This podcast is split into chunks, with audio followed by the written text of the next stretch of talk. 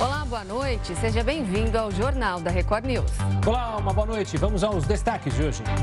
Governo prorroga a regra que iguala ICMS do combustível em todos os estados. Inadimplência volta a bater recorde no Brasil. São 66 milhões de pessoas com contas atrasadas. Conselho de Medicina abre processo para caçar licença de anestesista flagrado abusando de paciente. E ainda, combate a incêndio na região da 25 de março em São Paulo já dura 24 horas.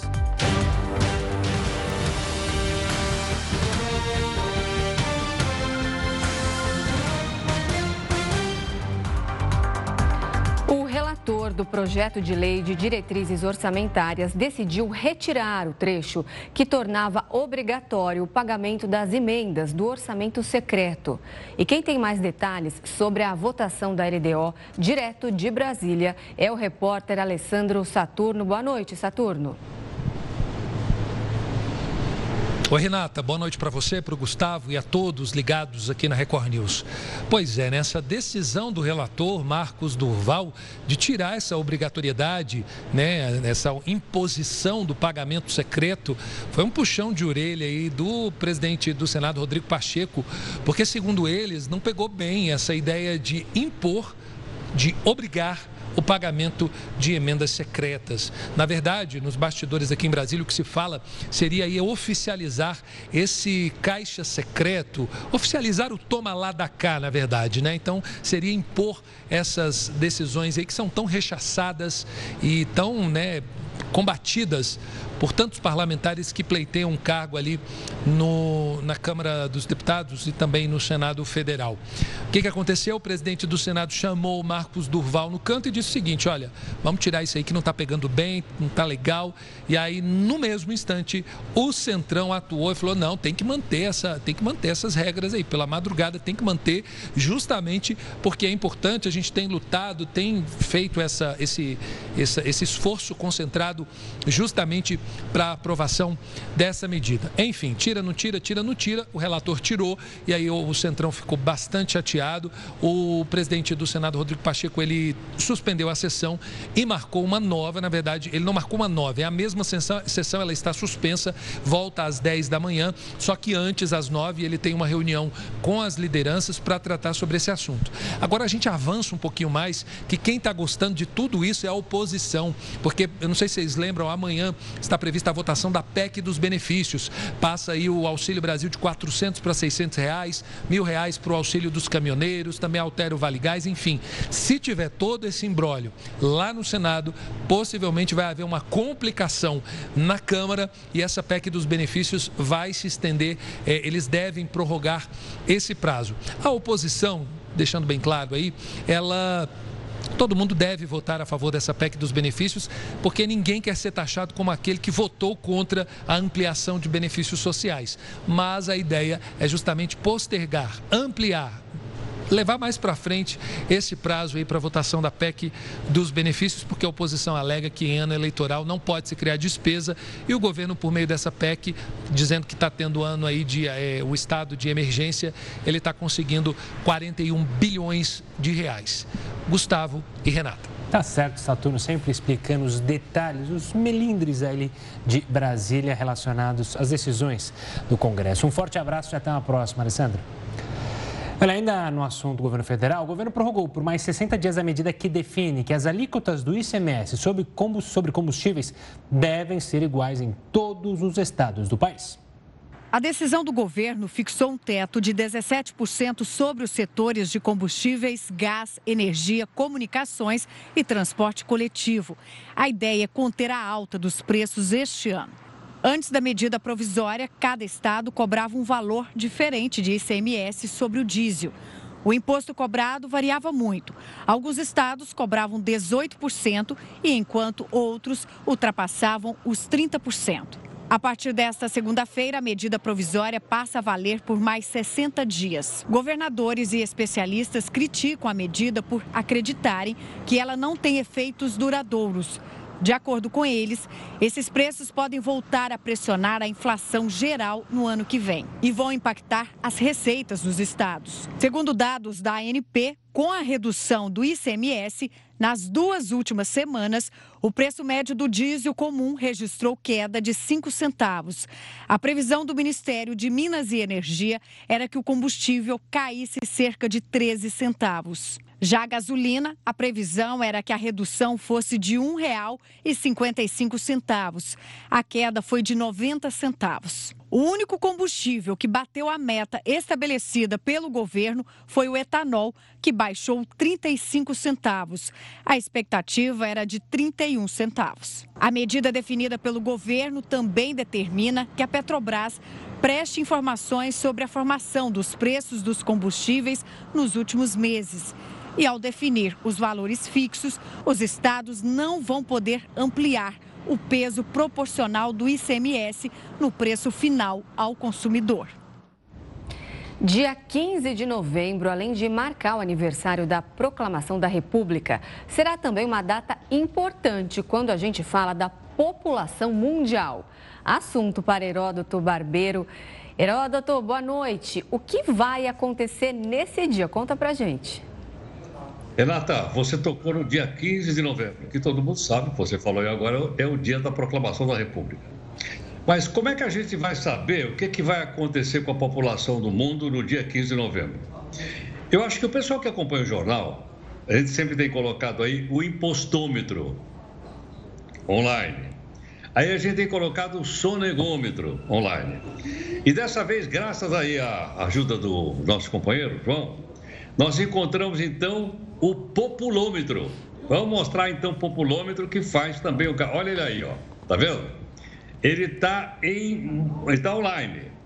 Lá em cima está a população mundial atual. Eu vou ler lá. Nós, hoje nós somos 7 bilhões 959 milhões 964 mil 870 e está mudando.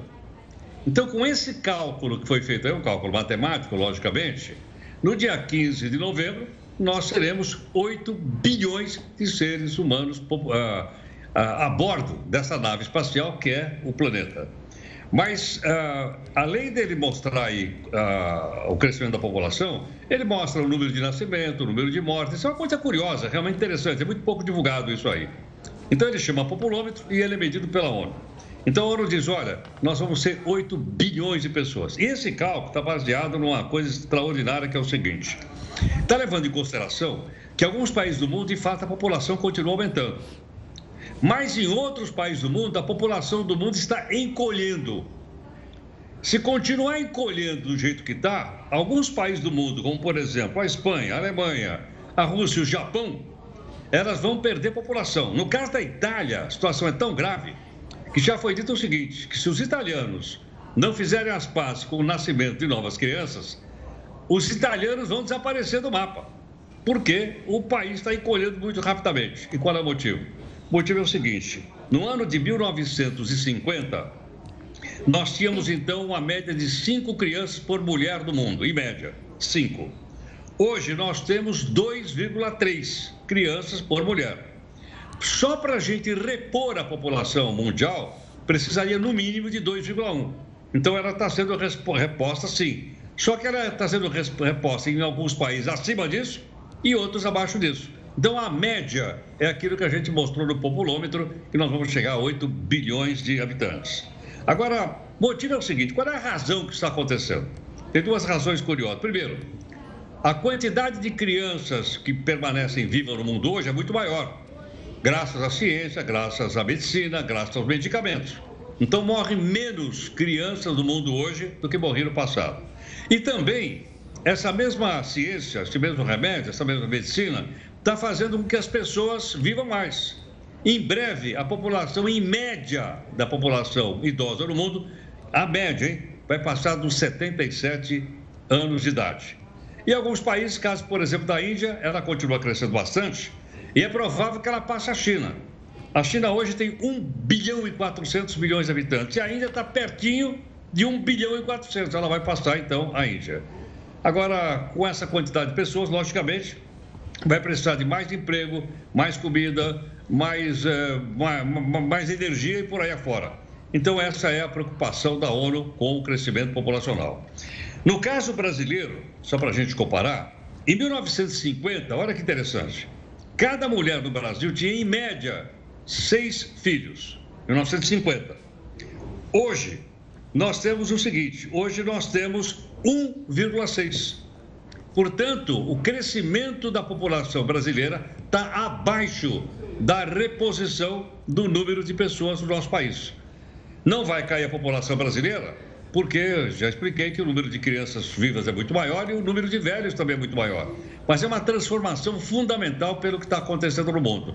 Só depois, daqui uns 30 ou 40 anos, é que toda a população do planeta vai encolher.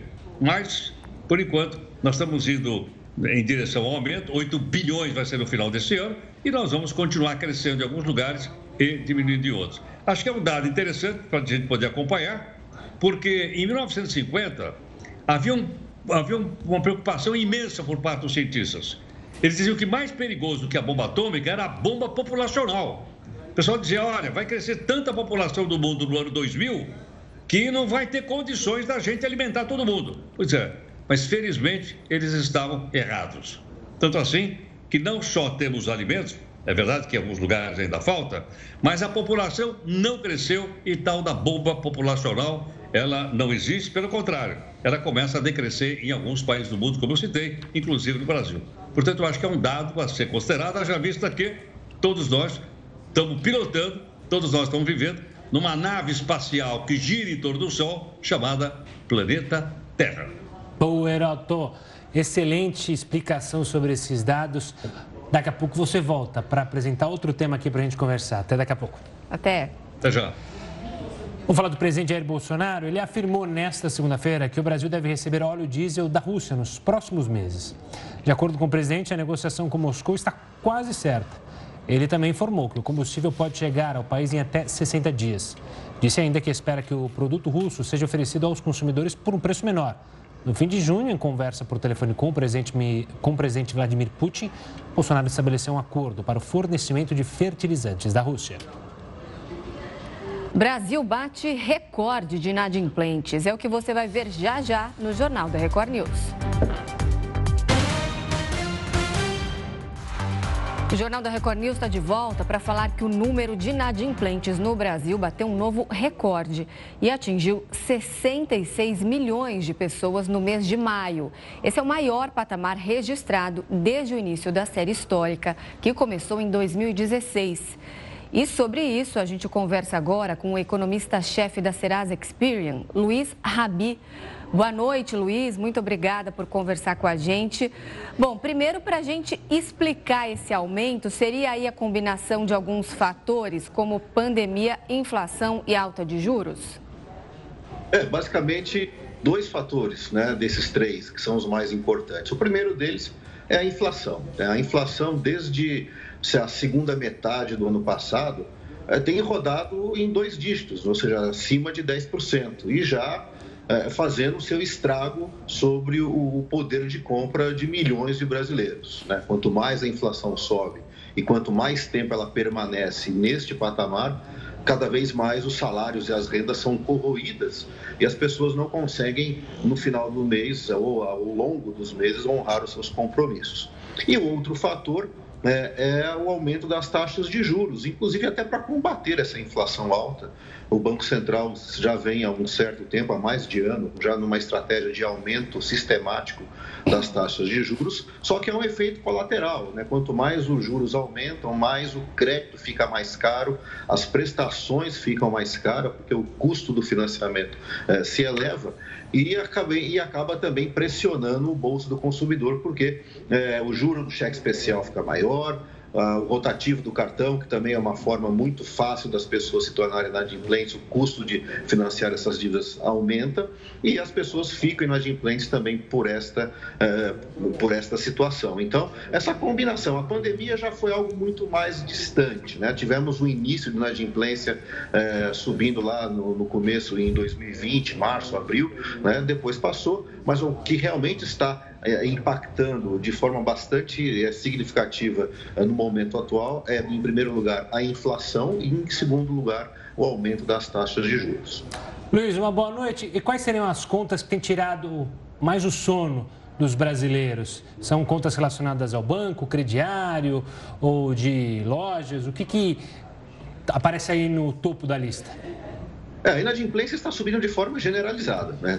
É, tanto dentro dos bancos e das financeiras é, que representam hoje aproximadamente 40% de todo o volume de inadimplência que existe hoje no país, seja também fora do sistema bancário. Aí nós estamos falando de varejo, estamos falando aí de empresas que prestam serviços, é, empresas de utilidade pública como água, luz, telefone, gás, é, então, há uma generalização, ou seja, de forma generalizada, a inadimplência sobe nesses dois, nesses dois é, mercados, vamos assim dizer, o mercado financeiro e o não financeiro, mas o que tem realmente puxado de forma mais intensa é, recentemente é justamente o aumento da inadimplência junto às financeiras, que são justamente aquelas é, empresas que concedem crédito de maior risco, ou seja, é, já existe um risco maior embutido né, nas concessões de crédito eh, das financeiras. Né? Inclusive, tem algumas eh, concedem crédito até para as pessoas que já estão inadimplentes, obviamente cobrando juros muito altos por causa disso. Mas, assim, hoje, né, depois que a inadimplência se instala, né, normalmente ela começa primeiro fora dos bancos e depois ela entra dentro do sistema bancário, mas a partir do momento que ela se instala, ela acaba subindo nesses dois universos, tanto no universo financeiro quanto no universo não financeiro. Ô Luiz, é, o cartão de crédito continua sendo o grande vilão que a gente escuta é, todo mundo falar, não vai dever, paga toda a fatura do cartão de crédito, porque a taxa de juros é altíssima. A inadimplência aí é muito grande? Sim, hoje é, 28% de toda a inadimplência está nos bancos e nos cartões. Né? Então, é um veículo muito fácil né, para se tornar inadimplente o descontrole do cartão de crédito. Não só o cartão de crédito, mas o cheque especial também é uma modalidade que leva muito facilmente as pessoas à inadimplência. O que nós recomendamos é sempre que, quando a pessoa recebe a fatura do cartão, ela quite integralmente aquela despesa, aquela fatura, porque levar para o rotativo o saldo remanescente vai acabar juntando com as despesas do, do, do, mês seguinte. Então, se ela não conseguiu nem pagar integralmente as despesas que ela financiou no cartão no mês anterior, quanto mais quando uma parte dessa despesa se acumula com a despesa do mês seguinte, e aí é, é, ela vai, a pessoa vai estar com maior dificuldade ainda de saldar a sua fatura do cartão, a sua fatura integral, e o próximo passo, fatalmente, é, é se tornar uma pessoa inadimplente. Né? Então, é, com relação ao cartão de crédito e também ao cheque especial, o que nós recomendamos é utilize muito pouco e muito e, por um tempo muito curto o cheque especial e no caso do cartão de crédito o pagamento integral da fatura. Fazendo isso já elimina é, praticamente duas grandes portas muito fáceis para se tornar um, uma pessoa inadimplente. Luiz, a gente tem acompanhado algumas medidas do governo esse ano é, colocando dinheiro na mão da população, saque extraordinário do FGTS, também tem a possibilidade do aumento do Auxílio Brasil. Isso pode trazer uma perspectiva da gente conseguir baixar essa, essa alta na inadimplência nos próximos meses? Olha, é muito difícil, né? Porque isso acabam sendo paliativos, né?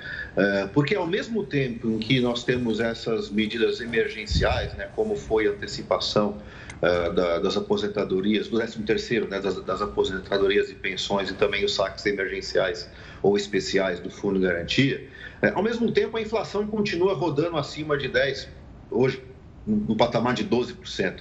Né? Então, se por um lado as pessoas de alguma e não são todas as pessoas, né, é, conseguem alguma renda extra mesmo que temporária, por outro lado nós estamos tendo um problema quase que permanente que é uma inflação é, é, nesse patamar. Né? Então, o, o que esses, é, é, o que essas medidas mais temporárias e paliativas vão conseguir fazer, pelo menos no curto prazo, é atenuar, né? o, o, movimento de alta da inadimplência. Agora, ela só vai mesmo cair, a inadimplência só vai mesmo recuar quando a inflação, de fato, entrar numa trajetória consistente de redução.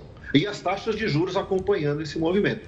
Algo que só deve acontecer lá para o final do ano. Né? Ou seja, quando nós tivermos aí, por exemplo, o 13º entrando na economia, a partir de novembro ou dezembro, né? a gente espera que até lá a inflação já esteja cedendo em função do próprio aumento contínuo das taxas de juros, mas é só quando essa combinação que hoje está provocando o aumento da inadimplência, que é inflação e juros altos, só quando essa curva se inverter, quando essas duas curvas se inverterem, quando a inflação de fato entrar numa trajetória eh, de maior redução e a taxa de juros acompanhar esse movimento, é que sim, nós aí sim poderemos dizer que a inadimplência é, é, entrará numa trajetória de queda. Até lá, e é, até que isso aconteça, nós dificilmente veremos algo, algo, algo diferente da inadimplência é, não estar subindo. Ou seja, a tendência é continuar subindo ao longo dos próximos meses, no máximo estabilizar ali por volta da virada do terceiro para o quarto trimestre. Luiz, eu vou fazer uma última pergunta, duas em uma, na verdade. Primeiro, eu queria saber se dá para traçar um perfil desse devedor, por exemplo, qual a faixa etária que deve mais e como que essas pessoas conseguem se programar para renegociar essas dívidas. É, nesse, nessa alta recente da inadimplência, ou seja, desde outubro para cá, que é justamente quando os números começaram a ficar bem piores, esse aumento da adimplência ele tem se concentrado principalmente nos jovens. Né? Nós tivemos um aumento aí de quase 12% na quantidade de jovens, ou seja, pessoas de 18 a 25 anos que se tornaram inadimplentes nesse período.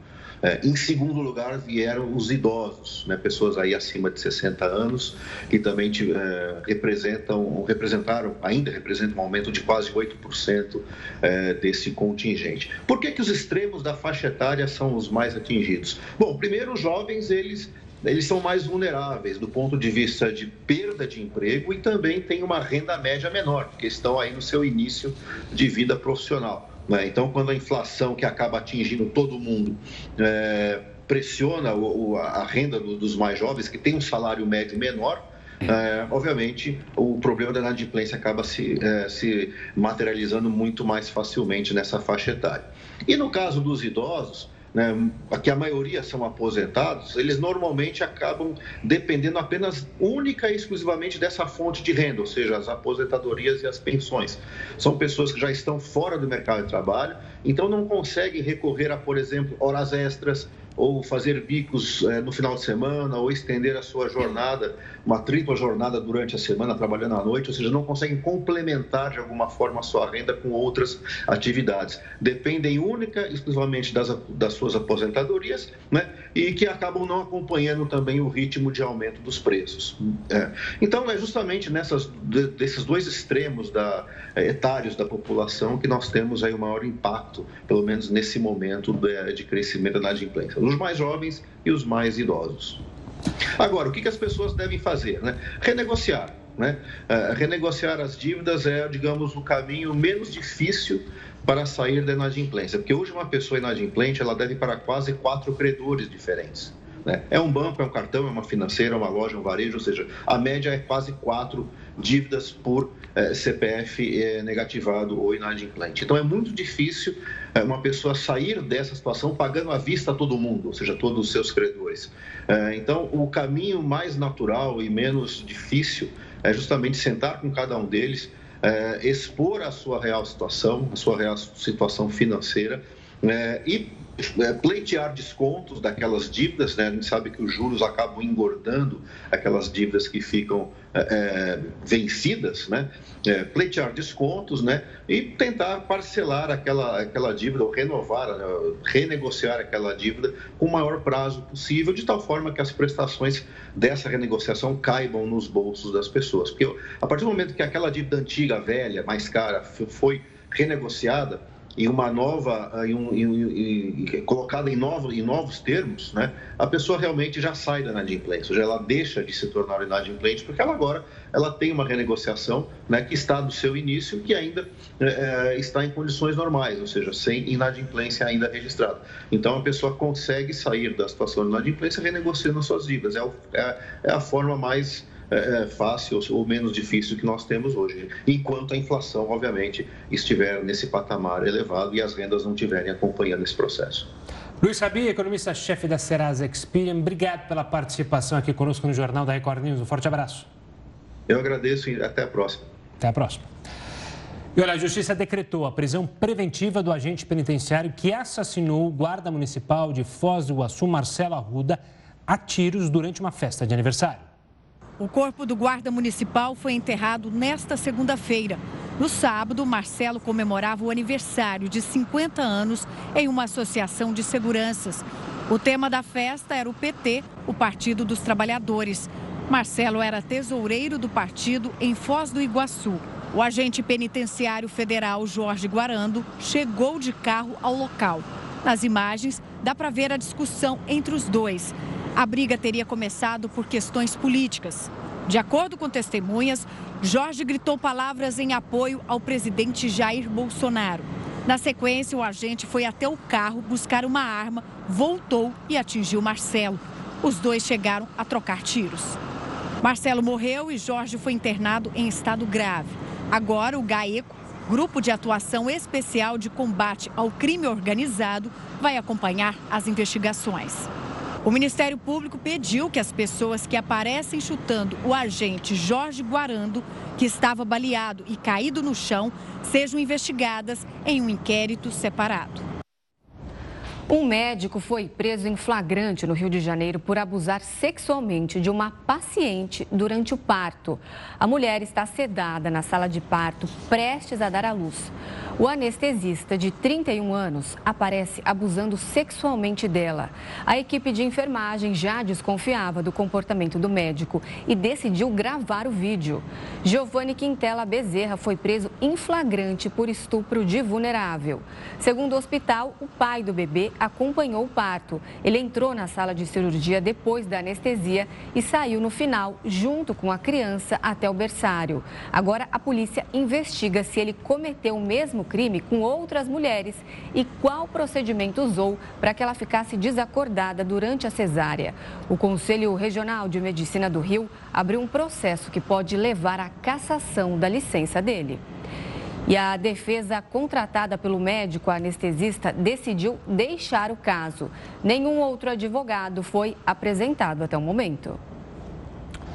Mudando de assunto, os tipos de golpes com Pix só aumentam. Assunto para ele, Heródoto Barbeiro. Heródoto, agora tem até urubu, o robô do Pix. Explica isso direito para o pessoal de casa, até para eles ficarem atentos. Gustavo, tem tanto golpe, mas tem tanto golpe na internet que eu escolhi só um para trazer aqui para o pessoal hoje. Eu escolhi urubu, chama urubu do Pix. Primeiro porque eu adoro o urubu. Eu gosto do urubu, eu gosto de ver o urubu voar. Acho o urubu um animal, assim, fantástico no céu. Mas quando ele baixa no pix das pessoas, o urubu leva tudo embora. Agora, qual é o golpe? O golpe é o seguinte: as pessoas começam a mandar uh, mensagens dizendo: olha, você faz o seguinte, se você me mandar 200 reais, em 10 dias eu te devolvo 250 reais. E o cara devolve. E a pessoa vai aumentando, vai aumentando. Aí chega um ponto e diz o seguinte: olha, se você me mandar 500 reais, no final do mês eu te devolvo 5 mil reais. A pessoa manda os 500 e o urubu sai voando, vai embora e leva o pix da pessoa e a pessoa acaba tomando prejuízo. Então precisa tomar cuidado, um imenso cuidado, com essas ofertas, ofertas muito mirabolantes. Não é só essa do urubu, de mandar 20 e receber 200 de volta. Mas há uma porção de produtos que são colocados na internet que, na verdade, eles só existem na internet. Você não vai receber nunca. Para ter uma ideia, eu vi aqui uma, uma empresa que fez um levantamento da, da fraude na, na internet. Só no mês de abril e maio ocorreram 424 mil fraudes. Vou repetir: 424 mil fraudes em dois meses. Isso dá 7 mil fraudes por dia, dá 280 fraudes por hora e dá 4 fraudes por minuto. Então, veja bem, só nesse minuto que nós estamos falando aqui, segundo o levantamento feito, quatro pessoas receberam tentativas de fraude e algumas foram fraudadas na internet. Por isso, as pessoas precisam tomar o máximo cuidado com aquilo que o pessoal que conhece bem esse, esse, esse, esse jogo chama de engenharia social. E o que é engenharia social? Engenharia social é o seguinte: é quando você passa seu nome, você passa seu CPF, você passa seu telefone, você passa seu WhatsApp, e esse cidadão pega esses dados e, com engenho e arte, ele transforma isso você e você acaba comprando produto que você nunca comprou, você transfere PIX que você nunca, nunca transferiu mas só vai saber quando você olhar o saldo da sua conta e ver, opa, alguém está tirando o dinheiro da minha conta. Então a gente precisa tomar o máximo cuidado com a tal de engenharia social, porque as fraudes não cessam na internet, principalmente diante de uma transferência tão simples, tão fácil, tão útil, que é o Pix, que veio para melhorar a, a, a, a compra e venda, a troca de dinheiro. Mas na ponta, quem sofre mesmo é o consumidor, né, que acaba então sendo enganado, na boa fé, ele acaba sendo enganado por as pessoas que estão fazendo fraude simultaneamente na internet. Máximo cuidado com essa história do Pix, porque como vocês viram aí, os números são muito altos. E não é só o consumidor, né, Heraldo? É bom lembrar que muita gente que criou uma maneira de ter uma rendinha extra, fazendo bolo para fora, vendendo algum artesanato, muitas vezes cai num golpe simples, que a pessoa fala, olha, quero encomendar o seu produto. Está aqui o comprovante de pagamento, manda via WhatsApp, via mensagem, o comprovante que é falso. E às vezes a pessoa está ali no afã de logo receber, de fazer um bom trabalho para o cliente e não vai checar na conta se caiu o dinheiro. E é um golpe simples de você saber. Só entrega o seu produto, você que está em casa aí, se vê o dinheiro na conta. Não acredite nos comprovantes que são falsificados, diversos, é uma falsificação muito da engenhosa. Então, muita gente que acaba buscando uma maneira de ganhar um troquinho acaba perdendo dinheiro, na verdade, né, Heroto? É, principalmente se você tiver uma pizzaria, né? Dia da pizza. E que você então recebe lá uma porção de encomenda de, de pizza, diz, olha, já mandei tudo aí no teu WhatsApp. Você chama o motoboy, ele leva as pizzas embora e no final do dia, quando você vai conferir a sua conta, o Pix ou vários Pix não caíram lá. Então precisa tomar o máximo coisa. Também o comerciante é enganado, mas na ponta, na ponta, na ponta, o enganado geralmente é o consumidor. Boa, tem que ficar atento mesmo. Heraldo, vai descansar e me manda aquele pix. Não, eu, vou dar um, eu vou dar um tchau aqui pro urubu, porque eu, como eu falei urubu e gosto de urubu, né? Dá um tchau aí pros urubu que voam aí pelo céu. Eu, tô ach... eu achei até que você tava é... de sacanagem com os flamenguistas, porque teve Corinthians e Flamengo, né? Gavião versus urubu. Mas eu acho que não, eu acho que sim, eu devo achar que sim, que houve uma ligeira provocação aí, Heroto. É, exatamente, porque afinal de contas nós ganhamos de goleada ontem com o nosso centroavante, que era o jogador do Flamengo. Grande Rodinei, Rodinei é Corinthians. Heroto, vamos descansar, senão os flamenguistas ficam bravos com a gente. Bravos com a gente. Um forte abraço. Tchau, tchau. Até amanhã. Bombeiros seguem no combate às chamas em prédio da região da 25 de março, em São Paulo. O Jornal da Record News volta em instantes. Estamos de volta com o Jornal da Record News para falar que subiu para 219 o total de casos confirmados de varíola dos macacos aqui no país.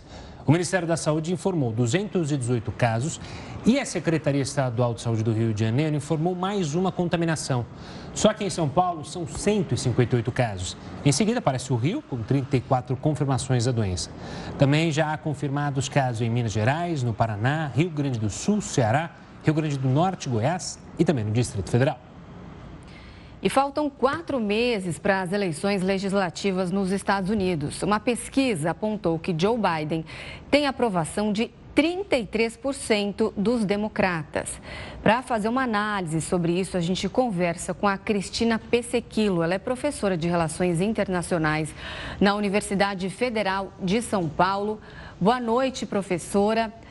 Bom, quando a gente fala em aprovação, reprovação de algum líder, no caso de Joe Biden, muitos pontos, aí muitos quesitos estão envolvidos. Mas eu acredito que quando a gente pega a economia, quando mexe no bolso das pessoas, é, isso aí pesa demais. O fato da inflação nos Estados Unidos estar alta, a maior dos últimos 40 anos, pode estar refletindo nessa baixa aprovação de Joe Biden? É, boa noite. Com certeza, a economia é um dos principais fatores para que a popularidade do Joe Biden, nesse ponto do mandato, esteja tão baixa. Existem alguns outros fatores relacionados também à guerra da Ucrânia, à perda de apoio em diversas questões políticas, principalmente pautas importantes para o Partido Democrata, como o acesso ao aborto e também questões de direitos sociais e reprodutivos. Mas, de fato, hoje, o principal nó para o Biden resolver é justamente a percepção de crise econômica e o fato de que muitos produtos não só estão mais caros nos Estados Unidos, mas também estão em falta nos supermercados. Não é só o preço da gasolina, não é só o preço da carne e do leite, são vários produtos e hoje os Estados Unidos sofrem também com alguns setores com desabastecimento. Professora, como a Renata falou no começo da nossa conversa, a gente tem eleições de meio de mandato agora em 2022. O quanto que essa reprovação de Joe Biden pode afetar justamente as eleições deste meio de mandato? Perfeito. Essa popularidade muito baixa tem feito com muitos candidatos democratas estejam tentando hoje desvincular a sua imagem do presidente Biden. Ou seja, eles não têm chamado Biden para os seus palanques ou mesmo a vice-presidente Kamala Harris e há uma tentativa de justamente dizer, olha, o governo federal ele tem uma pauta, ele tem uma atitude. Nós, como representantes, a serem julgados e a serem eleitos nesses respectivos estados, temos outras preocupações.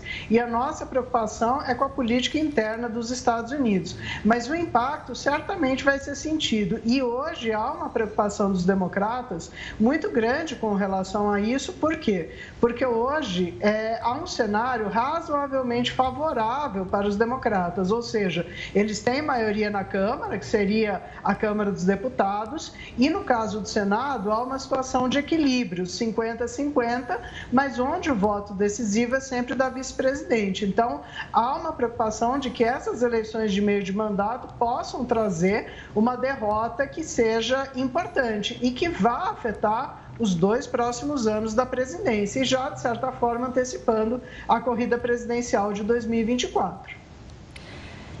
Eu estava vendo essa pesquisa e muito se fala da idade de Joe Biden, que está prestes a completar 80 anos. Aí muita gente reprova o fato dele estar tá com a idade avançada. Isso pode atrapalhar lá na frente? Então, para 2024, eu acredito que ele não vai concorrer, né? Isso já foi algo que os próprios democratas colocaram para os seus eleitores, têm deixado bastante é, explícito de que há uma limitação de idade, a gente não pode negar nisso. Não há nenhum preconceito com relação a isso, mas sim o fato de que as viagens internacionais são muito demandantes, existe uma necessidade de você sempre manter visível para o eleitor e existe, lógico, da parte da oposição, acusações de que o Biden não estaria com uh, não só com vigor físico, mas também com vigor mental suficiente, nem para a atual presidência. Então, isso para 2024 parece uma questão é, já resolvida. O que não está resolvido é se a Kamala Harris, que hoje é a vice-presidente do, do Biden, teria condições de concorrer no lugar dele. Mas eu acho que para agora a idade para o eleitor não é o principal fator, é o que a gente estava conversando no início. É a questão maior, é a economia, é a inflação. E nós temos um cenário muito curioso nos Estados Unidos: um baixo desemprego combinado combinado com alta inflação. Então, é, é bastante curioso isso, né? Porque as pessoas estão empregadas, mas ao mesmo tempo a renda delas não tem crescido o suficiente para adquirir os produtos que elas precisam.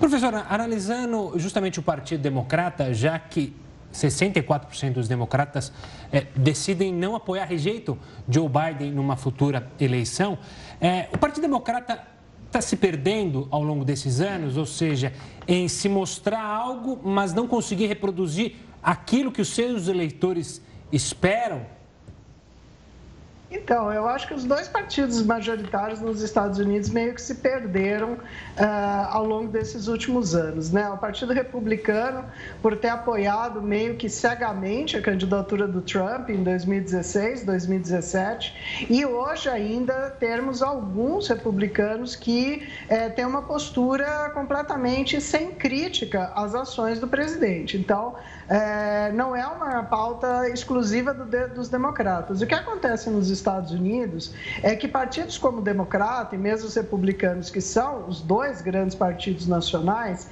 como eles pretendem abarcar, né, ou seja, eles pretendem ter um conjunto de políticos dentro deles que é muito fragmentado, muito diverso, obviamente isso vai gerar brigas internas. Então, há brigas internas dos republicanos, há brigas internas dos democratas e há alguns pontos de concordância, mas certamente, até voltando à questão é, não só da idade, mas da geração, o presidente Biden ele é visto por parte dos democratas mais jovens como um presidente ultrapassado. Então, eles gostariam de pautas mais progressistas. Outros democratas acreditam que o, o caminho seria o centro. Então, os dois partidos hoje nos Estados Unidos estão muito fragmentados por conta dessas brigas internas e se perdendo até em pautas que para eles são históricas, seja com relação a costumes, seja com relação ao meio ambiente e hoje, principalmente, política internacional e política econômica.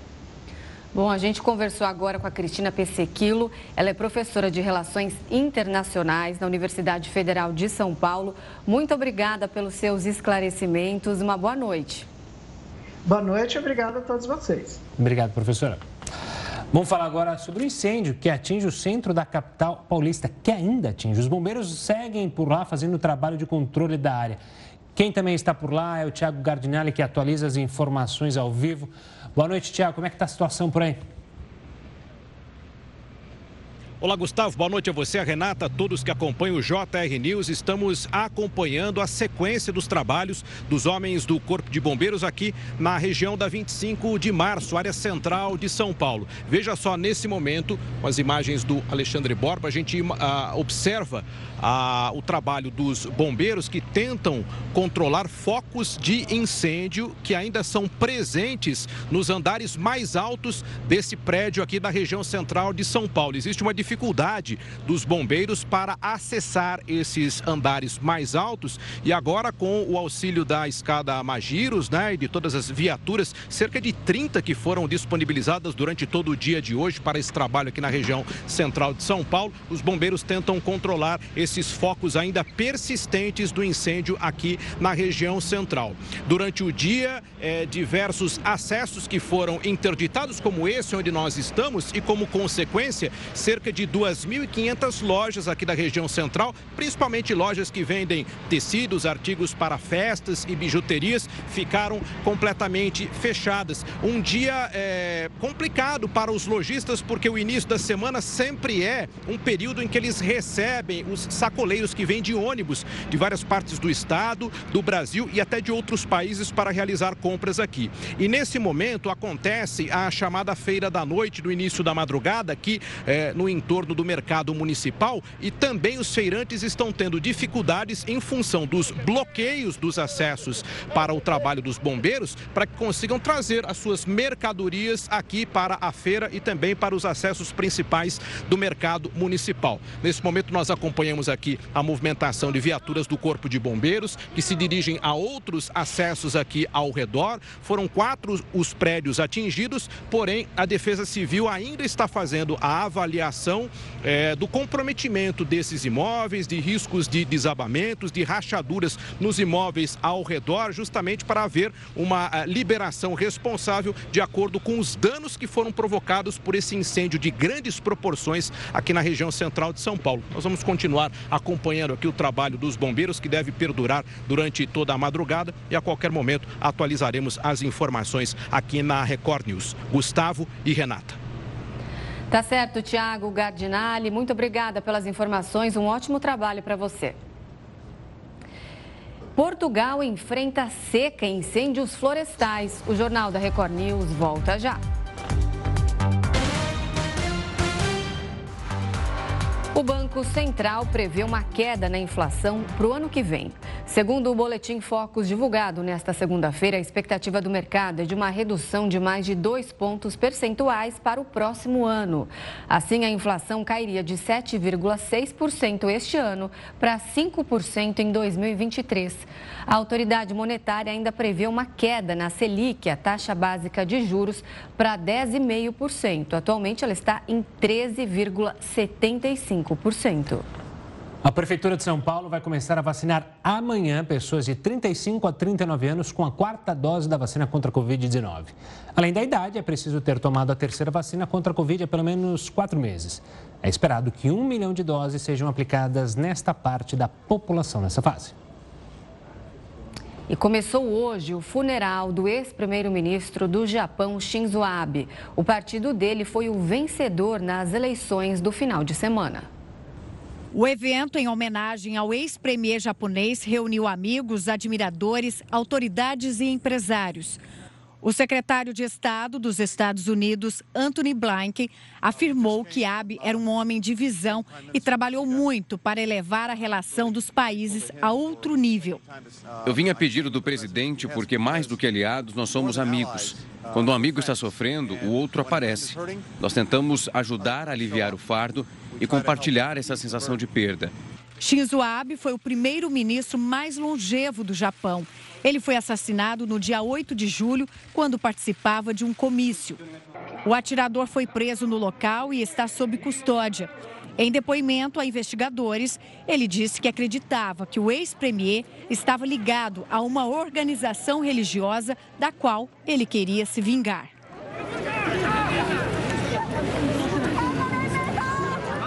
Dois dias após o crime, os japoneses foram às urnas para a eleição legislativa. O Partido Liberal Democrático, que está no poder atualmente e era a legenda de Abe, foi o grande vencedor. O grupo aumentou o poder na Câmara Alta e agora conta com 76 das 125 cadeiras, o que significa 10 senadores a mais do que antes. No discurso, o atual primeiro-ministro Fumio Kishida comemorou o resultado. Eu vou continuar trabalhando e trazer um futuro brilhante para o nosso amado país Japão, que Abe também amou. Precisamos passar esse legado para a próxima geração.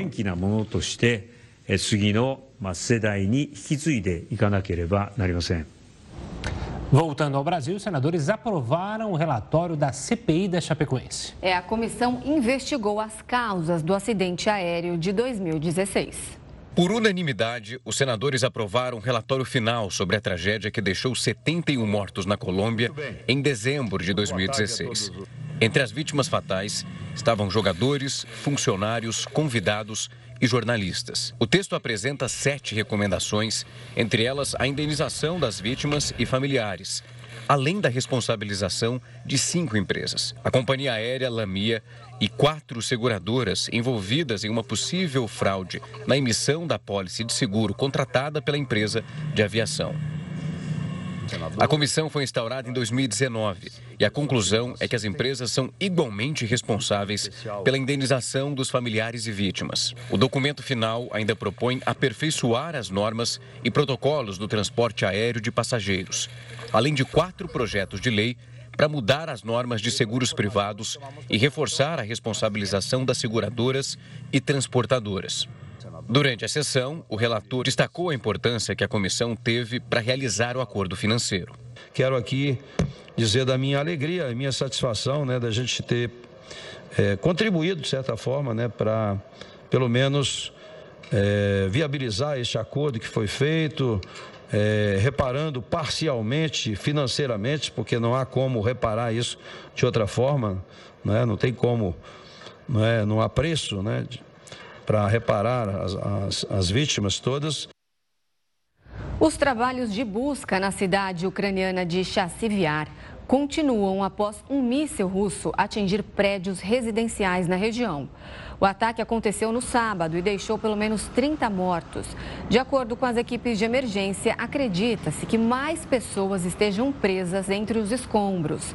Três edifícios foram destruídos pelo bombardeio russo. A área era habitada principalmente por funcionários de fábricas próximas. Chassiviar fica no leste da Ucrânia, a cerca de 20 quilômetros de Kramatorsk. A região é um dos principais alvos do exército russo, que avança na conquista do Donbass. O governo português decretou estado de contingência em todo o país por causa do tempo seco e os incêndios florestais. É a primeira vez que as autoridades portuguesas declaram situação de alerta no país. Com esse decreto, a Defesa Civil deve direcionar todos os meios disponíveis para o controle do fogo generalizado. Essa medida vale até sexta-feira. De acordo com a Agência de Proteção Civil, mais de 3 mil bombeiros trabalharam no combate de incêndios. 60 aeronaves foram enviadas à região, a mais afetada para ajudar as equipes. Os incêndios florestais deixaram pelo menos 29 feridos. O país ainda conta com apoio de outros integrantes da União Europeia. Portugal enfrenta uma onda de calor, com temperaturas chegando a 43 graus Celsius. Em junho, 96% do país passavam por uma seca considerada extrema ou grave. Diante do risco de agravamento desse quadro, o governo restringiu o acesso a florestas com risco de incêndio além de proibir o uso de máquinas agrícolas e de fogos de artifício. E o Jornal da Record News fica por aqui. Muito obrigada pela companhia. Tenha uma ótima noite. Fique agora com o News às 10 e a Risa Castro. Até amanhã.